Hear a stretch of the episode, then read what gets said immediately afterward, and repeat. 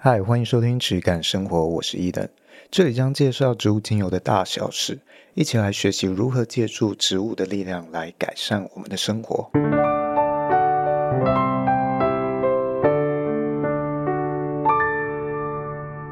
欢迎收听今天的质感生活，我是伊登，我是确诊刚痊愈的轩，他的这个能量非常的低落，然后声音非常的哑。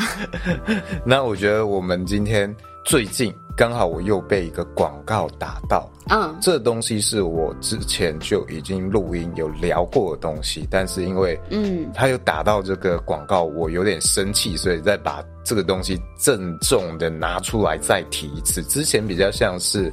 比较客气的柔性劝导，呃，柔性劝导说这个东西的状况是如何。这个东西就叫做宠物香氛用品。我们之前也录过啊，像是宠物啊这个东西，宠物它们的嗅觉跟我们不同啊。这一集如果大家有兴趣，我把链接再放在资讯栏位，或者你往前回去拉。然后在更早有一集是。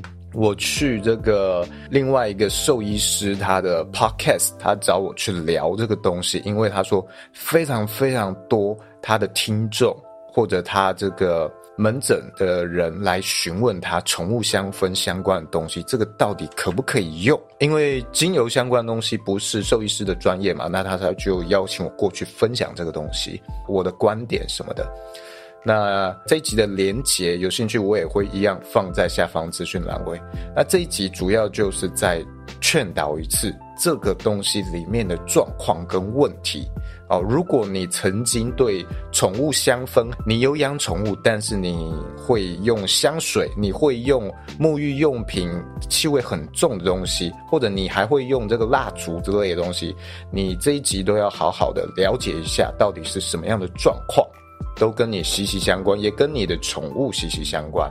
那首先呢，我先描述一下这个广告长什么样子。它就是用了一个很可爱的猫咪照片，然后说：哇，你可能要爱护我的话，你就要用这种宠物友善的香氛啊什么的啊。那你点进去就是讲说它的香氛多么天然，它的产品有很多兽医师推荐之类的东西哦。哎，大致上是这样子。那这个东西我要先讲为什么。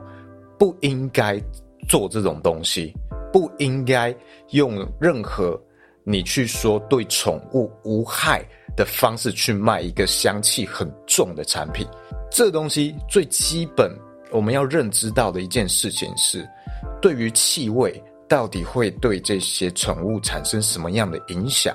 无论是天然或非天然哦，我们都缺乏一个非常多的数据和研究来佐证。我们都知道这些合成化合物的非天然的气味可能会有负担嘛，但是天然的也有可能会有负担。天然的精油里面，我们之前常讲，它可能里面一支精油的天然成分，它就有几十种、几百种，那甚至非常多的成分，好几 percent 以上的成分，每一支精油里面那个成分是。我们目前的科学和技术是检测不到的，嗯，我们不知道它里面到底那些成分是什么东西，或者它有什么样的对我们有什么样的影响，这个我们不知道，嗯，我们用在人体的时候，无论熏香或者是用来做调和油，那这个浓度占比对我们来说都是，即使它可能会有负担，那也是我们能够代谢的。但是今天到了宠物的时候，我们不知道啊，可能也许目前对于精油用在宠物身上有少量的一些分析说，也许什么什么样的精油它可能并不适合宠物代谢。但是这样的数据都还非常少，而且会遇到的状况就跟我之前讲的一样，你同一个植物不同的产地，它的成分、它的天然内容物就已经差很多了。嗯，这种情况下，我们也没办法单一就说，哎，哪一个精油就是不适合，或者是比较适合宠物，因为同样一个名字，它们的内容物差异太大了，所以它没有办法用光是。某一个品相、某一个学名就这样子去盖棺论定，这种情况下，等于所有的气味其实我们都不知道到底对宠物会有什么样的影响。我们就很客观、很概括的来说，我们其实不知道，我们只能大致上能抓出可能哪几个精油是目前比较有听说对于宠物的负担可能比较大的。那有哪一些目前是可能稍微好一些的？但我们不会说你用了那个稍微好一些的，就是宠物友善，你这样是很缺德的一个行为。因为就像刚刚讲的这些，我们都很难验证嘛。所以照理来说，这个东西还是需要花很长一段时间去求证的。嗯，你不应该就这样子用这样的方式来误导消费者去做商品。我认为很多的情况下是做这些品牌人，他可能也不知道他有这么深的一层含义，那他可能就只是找了一些芳疗师或者是一些香水调香师，有少部分的数据去说谈论到哪一个成分可能还 OK，他就用了这个成分说是友善，他可能缺乏一个深入的研究。所以，我们作为饲主，或者你是一个香氛的爱好者，你要非常的清楚这些东西是不能这样子去用的。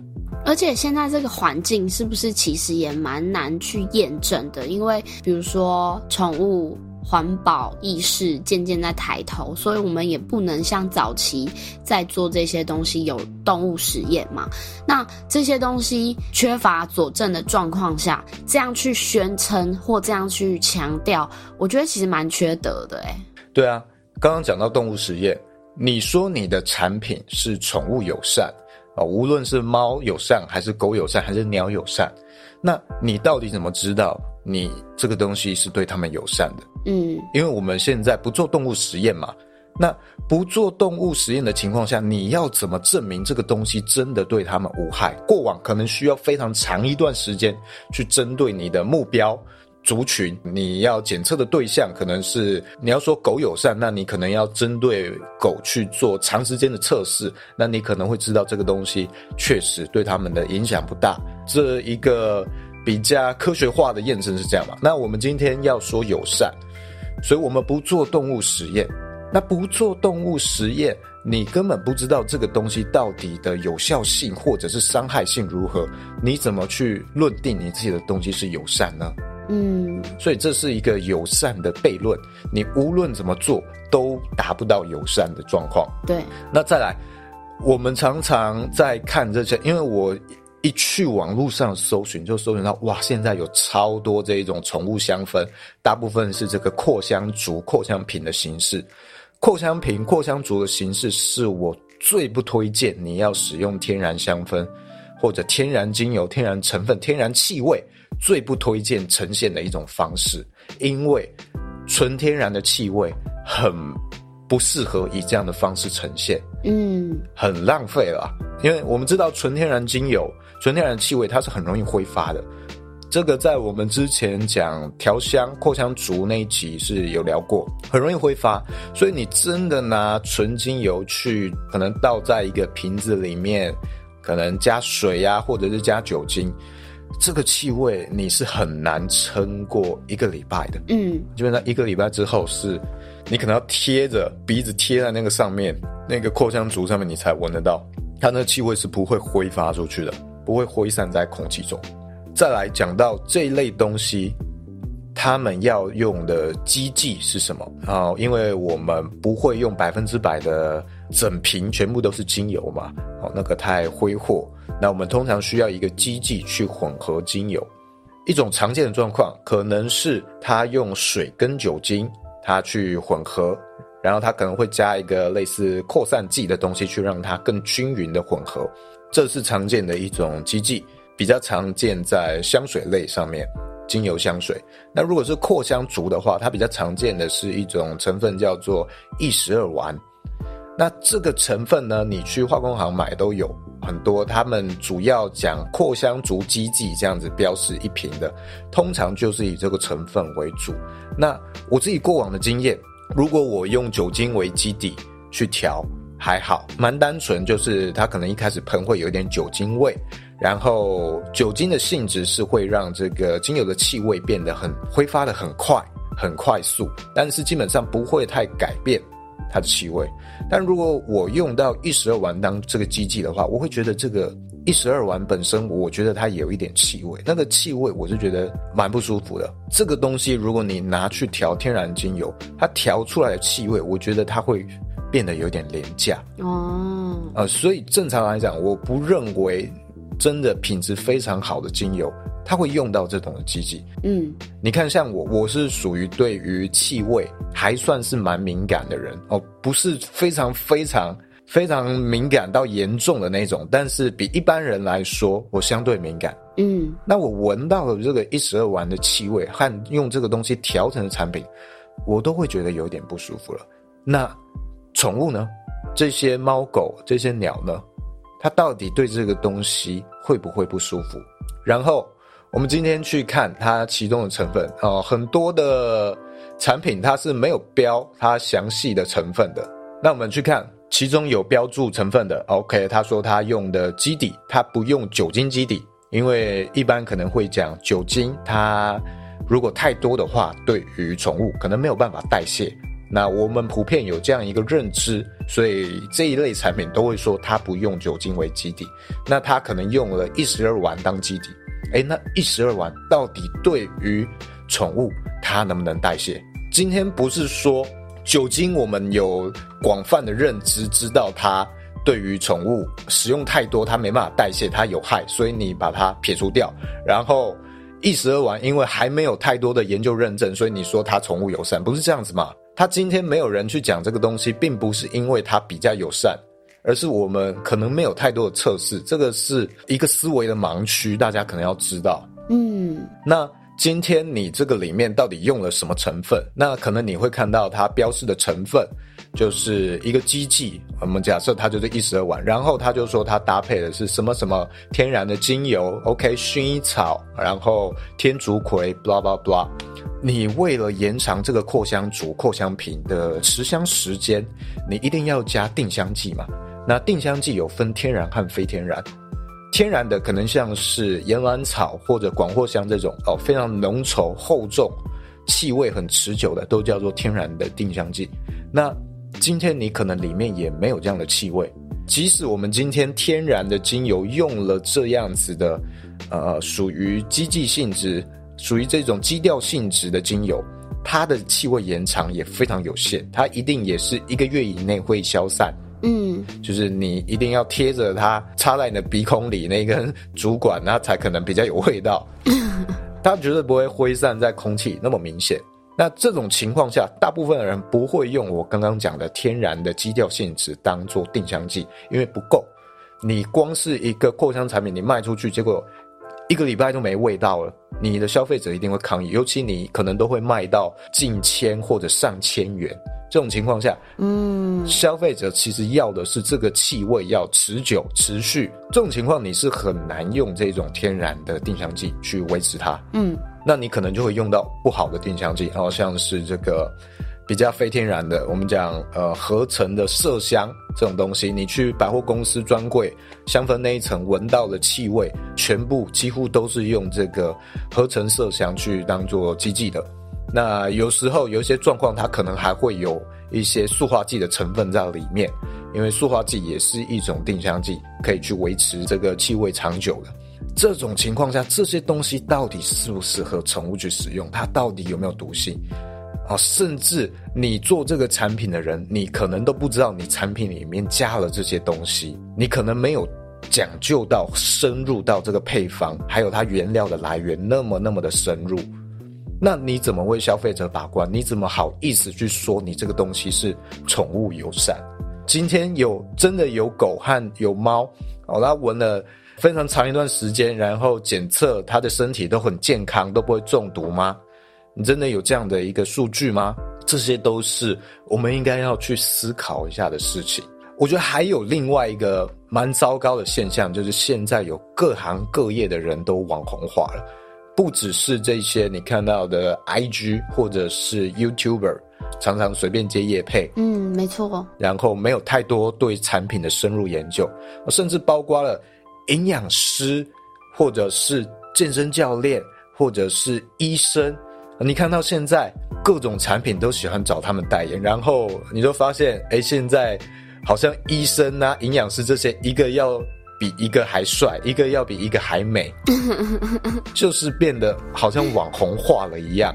他们就是常常会，你到处都看得到这些人在代言，但他可能并没有真的深入去了解这个产品。嗯，因为像之前这个，为什么兽医师这个他是一个东区有一个门诊可以去做急诊的专业兽医师哦，他不是这一种。我们看到这些会去乱代言的兽医师，他可能常常都是医学院刚毕业啊，他可能都还没有任何的。积累，所以他也没有太多的包袱，那他就常常会去接这一种乱七八糟的产品。那如果你是已经有一个长久的呃兽医师的专业，在市场上有这样的声望，你是不敢去乱接这种东西的。那即使是这样的一个兽医师，他遇到了宠物香氛这种事情。精油不是他的专业，气味不是他的专业，他也要请我邀请我过去去分享这个论点，然后再由他对于宠物这些嗅觉相关，还有他这个门诊相关遇到的状况，跟我精油相关的论点，我们两个相结合之后，我们才能更清楚了解这样一个啊、呃、市场的状况跟这样一个产品的影响。嗯，即使是这样一个非常专业的兽医师，他都要做这样深入的研究，才能够对这个产品去做定论了哦。因为他之前也是很想 diss 这个东西，但是他不敢，因为他 对这个气味并不算是真的了解的比较少。对对对，他不是在气味产业的，所以他需要有人去对他的呃论点做交叉、交叉的比对。嗯，我们都也要有这样的一个过程去讲究了。那你今天去代言的人，你到底对这些东西有什么样的了解？你到底有什么样的？各行各业的专业足以去让你支持他说这个东西真的无害，真的友善。没错，对啊。那像是轩，你自己是在做行销，非常常接触这些网红，那还有这些业配。那以你的经验，这些接业配的 KOL 或者是网红，他们对于这个产品啊。会去长期先做一个测试，然后再跟你说，诶，这个东西我是真的觉得不错，我使用的感受真的觉得有这样的效果，我才愿意去接。或者是有没有网红真的是用了之后，他觉得，诶，好像真的不是很 OK，我没有办法去推这个东西。这样的网红比例，在你过往经验中多吗？其实我觉得，老实说，你要拿我们那个跟网红合作业配的 SOP 来讲的话，你说。有没有这样子的人？的确是有，真的会对产品非常用心的。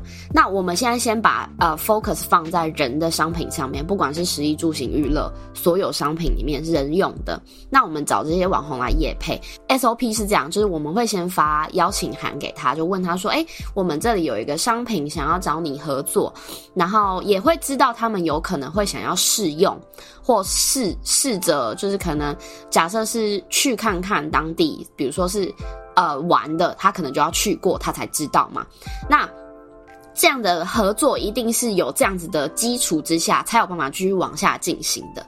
但是你刚刚说到长时间使用这件事情，即便到那种很有意识，然后真的会想要使用过，真的不错才推荐给自己的粉丝的那种人，他们的长时间是多长？顶多一个月。因为他可能有其他排程要继续往下走，所以他不可能用了半年才来跟你说我可以接受这个合作。所以一个月真的长吗？其实老实说，你在这个时间的长短上面下去看，一个月其实也不长，它其实也是短时间而已。所以这个只是人的商品上面，更何况是大概有九成以上的 KOL 或是网红，我认为。这是我自己本人合作过，还有经营过下来的心得啦。我觉得有九成以上的人，他们都是赚快钱。所谓的赚快钱，就是指的说，OK，我试用了一个礼拜，我觉得在我皮肤上面没有太大的问题，那我就可以卸了。所以我觉得，其实你要说真的有意识在推广，或真的有意识在为这个商品发声，我觉得少之又少。一百个网红里面，可能我觉得可能只有一两个吧。就是不到十个会去做这样的事情。当然，我这个是比较大范围的去讲大部分的状况是这样，但我们还是回过头来看，的确还是有些人是蛮有意识的是，是他可能本身就是这个牌子或这个这支产品的始终爱好者，是我还没有找上他之前，他就已经有在使用了。那这种人的话，他可能他就可以举证出更多，比如说他十年前就开始使用，十年前他就留着他的空罐什么之类的哦，那那种人的说服度其实也会更好、更高一点。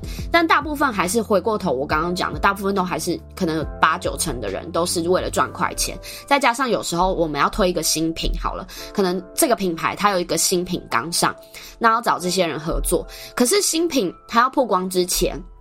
他不可能提前半年给那些 KOL 试用啊，所以他顶多就是上线的前一个月可以给那些 KOL 试用而已。所以一个月这个时间到底长不长？我觉得消费者自己也要去扪心自问：你觉得一个月是长时间吗？其实老实说，我觉得也是不长时间。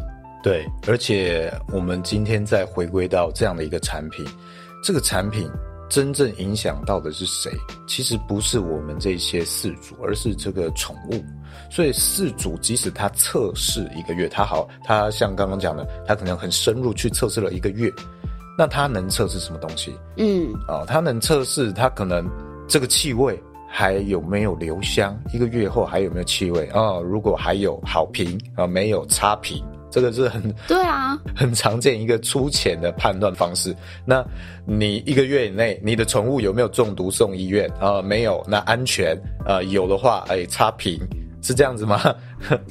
那你今天不是真正嗅觉被影响到的那个对象，你不是真正去品鉴那个东西的真正被影响者。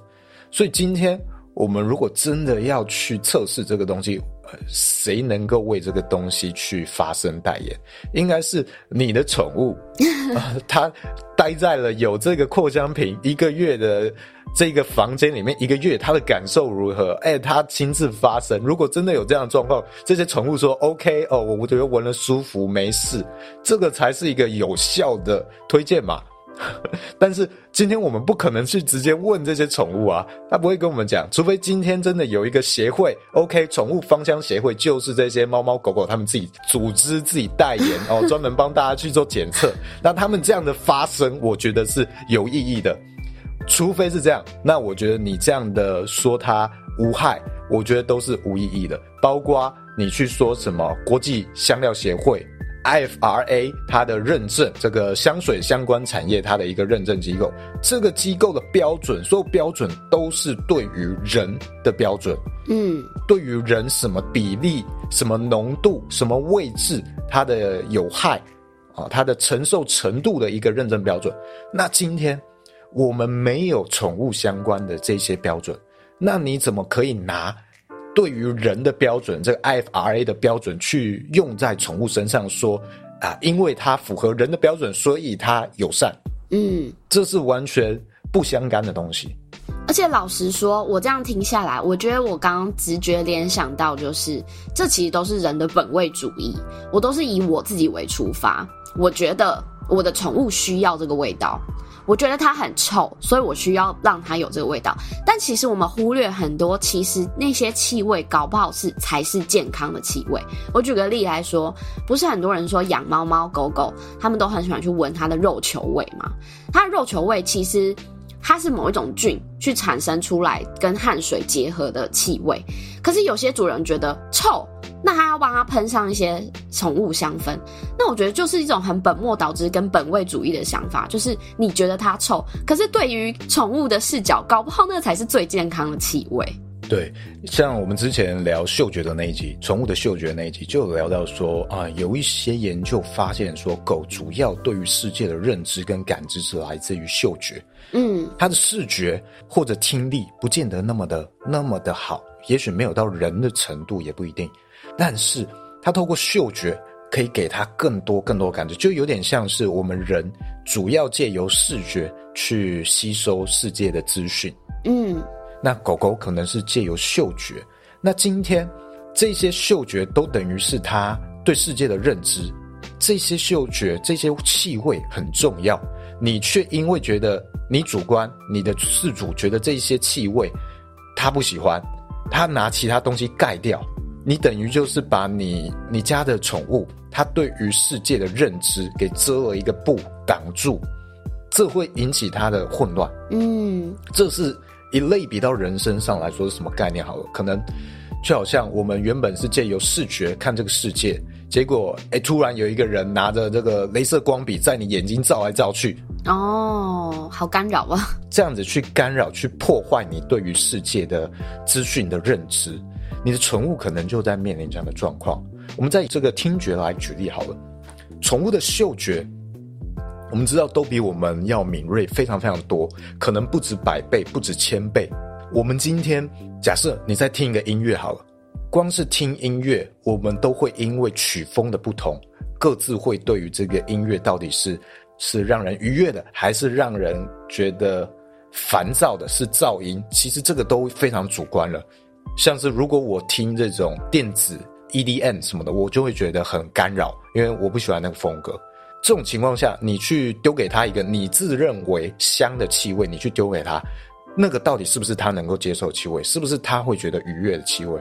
这都是人类的主观诶，我们光连自己听的音乐，我们都有那么多的流派喜好差异了，那怎么会你用一个人类喜欢的气味，然后你丢给他，你希望他也觉得喜欢？嗯，这是非常强迫的。那再提到我们刚刚讲的这个嗅觉的敏锐度的差异啊，我们有百倍、千倍的差异。这个就好像我今天听了音乐，我耳机放着可能一半的音量，五十 percent 的音量，我觉得很开心，我觉得很愉悦。结果，嗯，你今天你试着把它增大一百倍的音量试试看，这个可能就是你宠物接受到的嗅觉的爆炸性的资讯。嗯，你看这样他还能不能觉得愉悦？所以，像这个兽医师就有跟我分享说，他在急诊上很常会碰到宠物中毒的状况。宠物中毒是什么？就是生活中其实有很多的气味是我们的宠物很难去代谢的，或代谢的速度非常非常慢。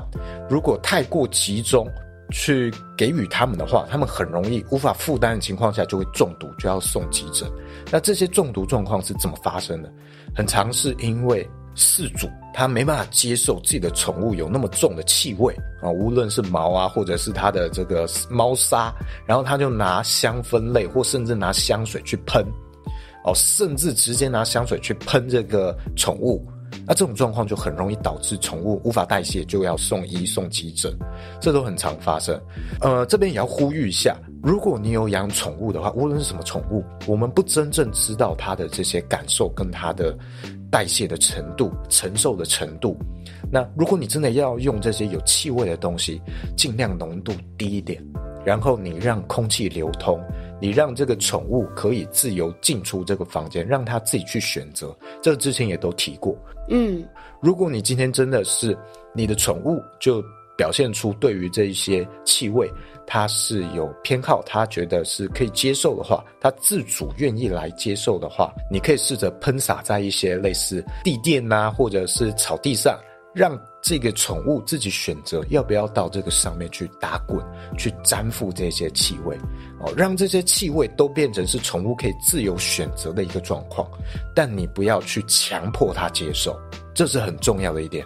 今天你也不要觉得说你今天养宠物的地方。离你存放香水的地方可能比较远，或者你一般接触宠物都是你早上喷完香水出去回来之后，你可能觉得这样还好。这些宠物可能他觉得有差，但他没有办法让你知道，这些都是要很小心的。如果你真的在乎你的宠物哦，你觉得你这些气味很重的话，建议你是加强你清洁的频率。啊，无论是这些它的住的地方，或者是它的这些猫砂之类，你加强这些频率，你再去考虑其他的方式。这些香分类用这些东西去盖过，这永远都是一个非常不是一个非常好的方式啊，而且是相对来说很危险的方式了。像我自己，我自己家有养狗，我从来没有把它养在我家里面，就是因为我是乡下嘛，所以我我家是有一个院子。我家狗永远都是养在院子，我自己基本上出门前我是不擦精油类的东西，因为我会怕影响到别人，这个气味很重。我从来不喷外面的香水，我如果喷的话，也是用自己的这个精油调的精油香水，所以气味很淡。但这种情况下，我家的狗我一回家，它就会冲出来来闻我嘛。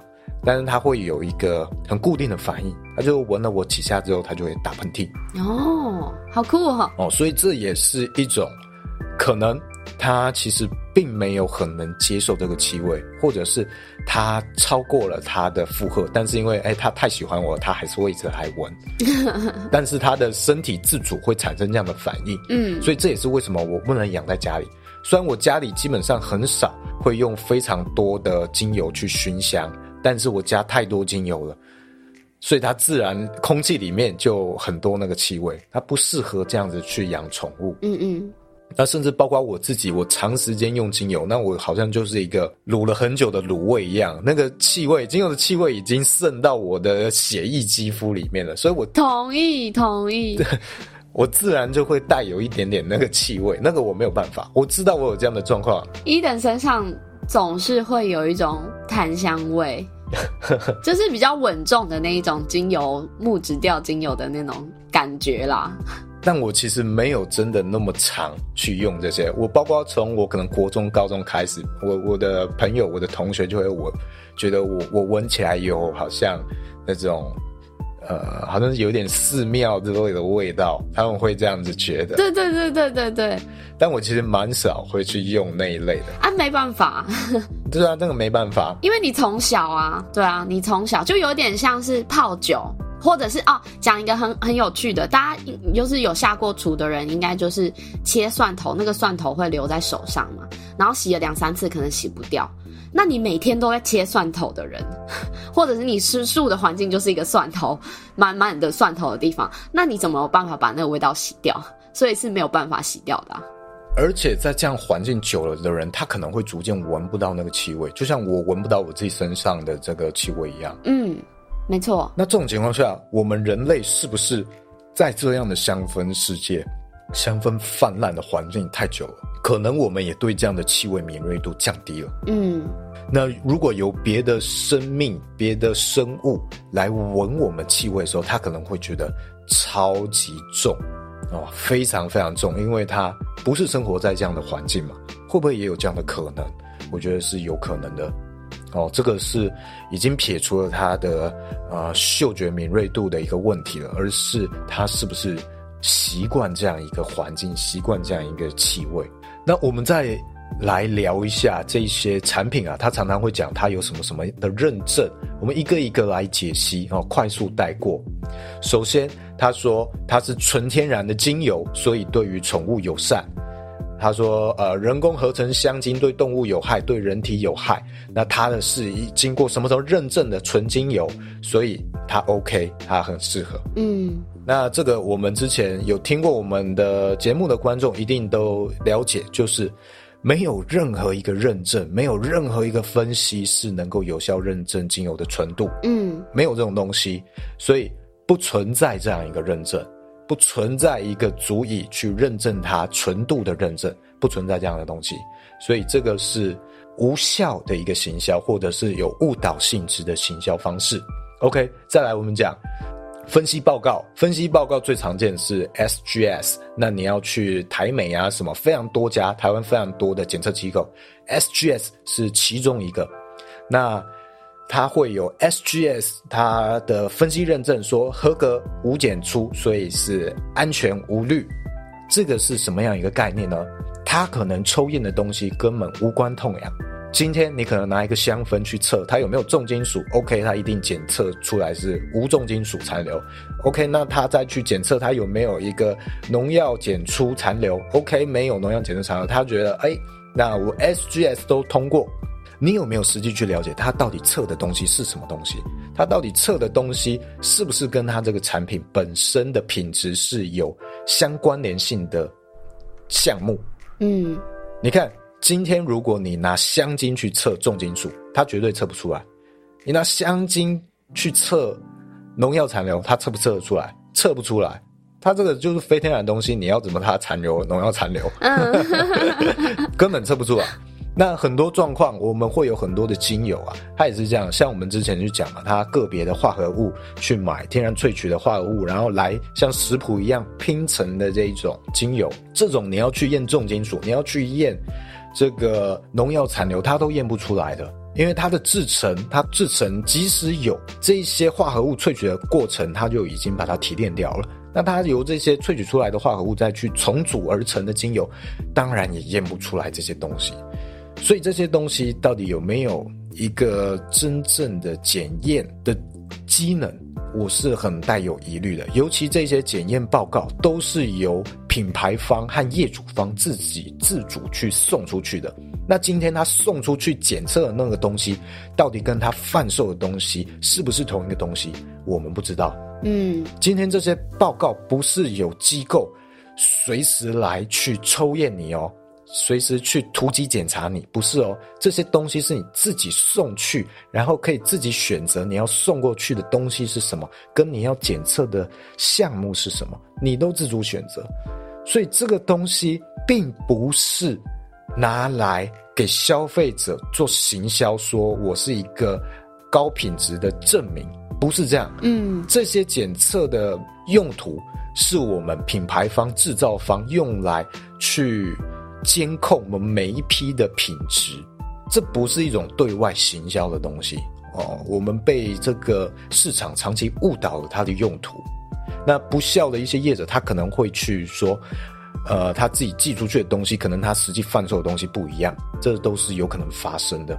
那 SGS 或者这些检验机构都没办法帮你做这些把关。那今天到底什么样的检测是有效、适合的，或者是它可能有一点点参考价值的？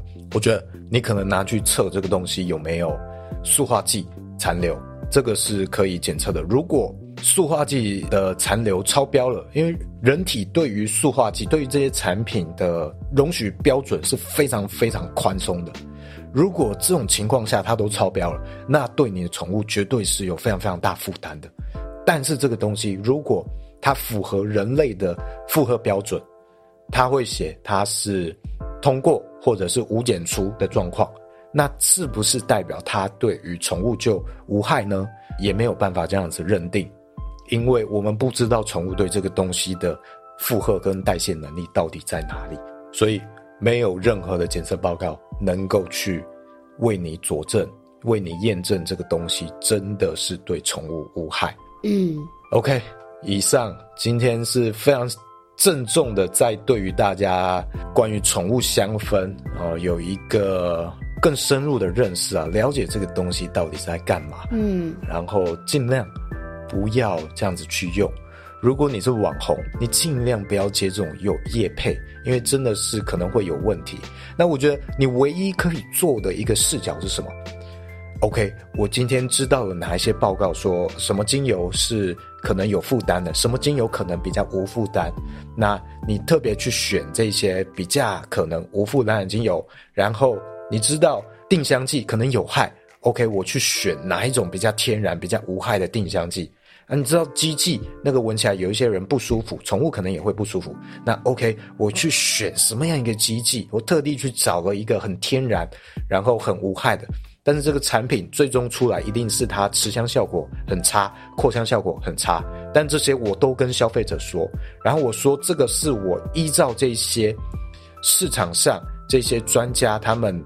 已有的虽然没有很多，但是少有的一些报告数据，我去研究出来一个可能相对于来说对宠物比较友善的一个产品，但是它依然可能存在危险性。我这样子去呼吁，告诉大家里面存在的一些风险。那如果你还愿意用，你愿意尝试，那 OK，至少我没有欺骗，我了解这个东西存在风险，而且也告诉你了。这个才是我认为你要做这些宠物香氛应该要有的道德。那今天我们再延伸稍微提一下好了。现在还会有很多的宠物芳疗要用在宠物身上的芳疗，这个也是有一点类似的状况。宠物芳疗，我们对于这一些宠物到底适合不适合什么样的精油啊，我们仍然。缺乏足够的样本数据，嗯，所以现在的尝试都是非常的初步，在探索。那我们很多情况下会退而求其次，去用这个比较安全一点的纯露，这些都是目前在发展中，它仍然有非常多不确定的因素。如果你要去接触这些东西，一定都要了解。这些文件报告、这些数据、这些老师讲的东西，都还只是其中一种的观点而已，啊，甚至不是一个非常有参考价值的论点。我觉得其实你在看这些网红分享啊，甚至到专家或者是医师的分享，或者是你看他们的业配，我觉得这我们是消费者嘛，那消费者也要高度的意识是，是这个是个案情况，并不代表一体通用。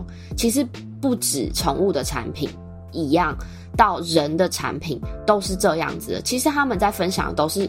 我觉得这些网红最后他们最终在分享的都只是一个使用情境跟他自己的使用状况，所以其实后面也有很多网红会说哦，美妆业界很常会有一句话叫做“我的蜜糖，你的毒药”，就是对我来说是很好的东西，可是对你来说有可能会是你的毒药。所以不止网红要去做到尽到告知的义务，我觉得消费者自己也要培养起这样的觉知，而不是一昧的去相信，哎。因为我很喜欢这个 KOL，所以我觉得他推荐的都是最好用的，不是这样子的。你一定要有自己去判断过，然后去研究过，真的觉得 OK，他的经验也可以参考，那你再去使用。我觉得这才是最有意识的消费。没错，我们最终还是回归到你自己要去做研究。我们今天为什么市场会这么混乱？尤其是这个精油的市场非常非常的混乱，甚至非常多机构的老师都缺乏辨认的一些知识和水准，就是因为我们消费者喜欢看这些乱七八糟的东西，我们自己缺乏一个辨识的标准，跟自己去深入研究的一些成长的机会。那我们就把自己研究的责任丢给了品牌方，丢给了机构，你就放弃思考了。他们为了要去增加行销的成功度，那就把它简化成变成了只看认证、只看分析报告，逐渐就变成了这样一个市场。那它就有非常多的漏洞可以去钻，那也很容易会劣币驱逐良币。所以我们还是要自己多去了解这个背后的。深入的一些原因呢、啊？嗯，好，以上就是今天这一集。如果有什么想要了解的主题，也可以在评论留言区跟我们讲。嗯，那我是 Eden，我们下集见，拜拜。拜拜。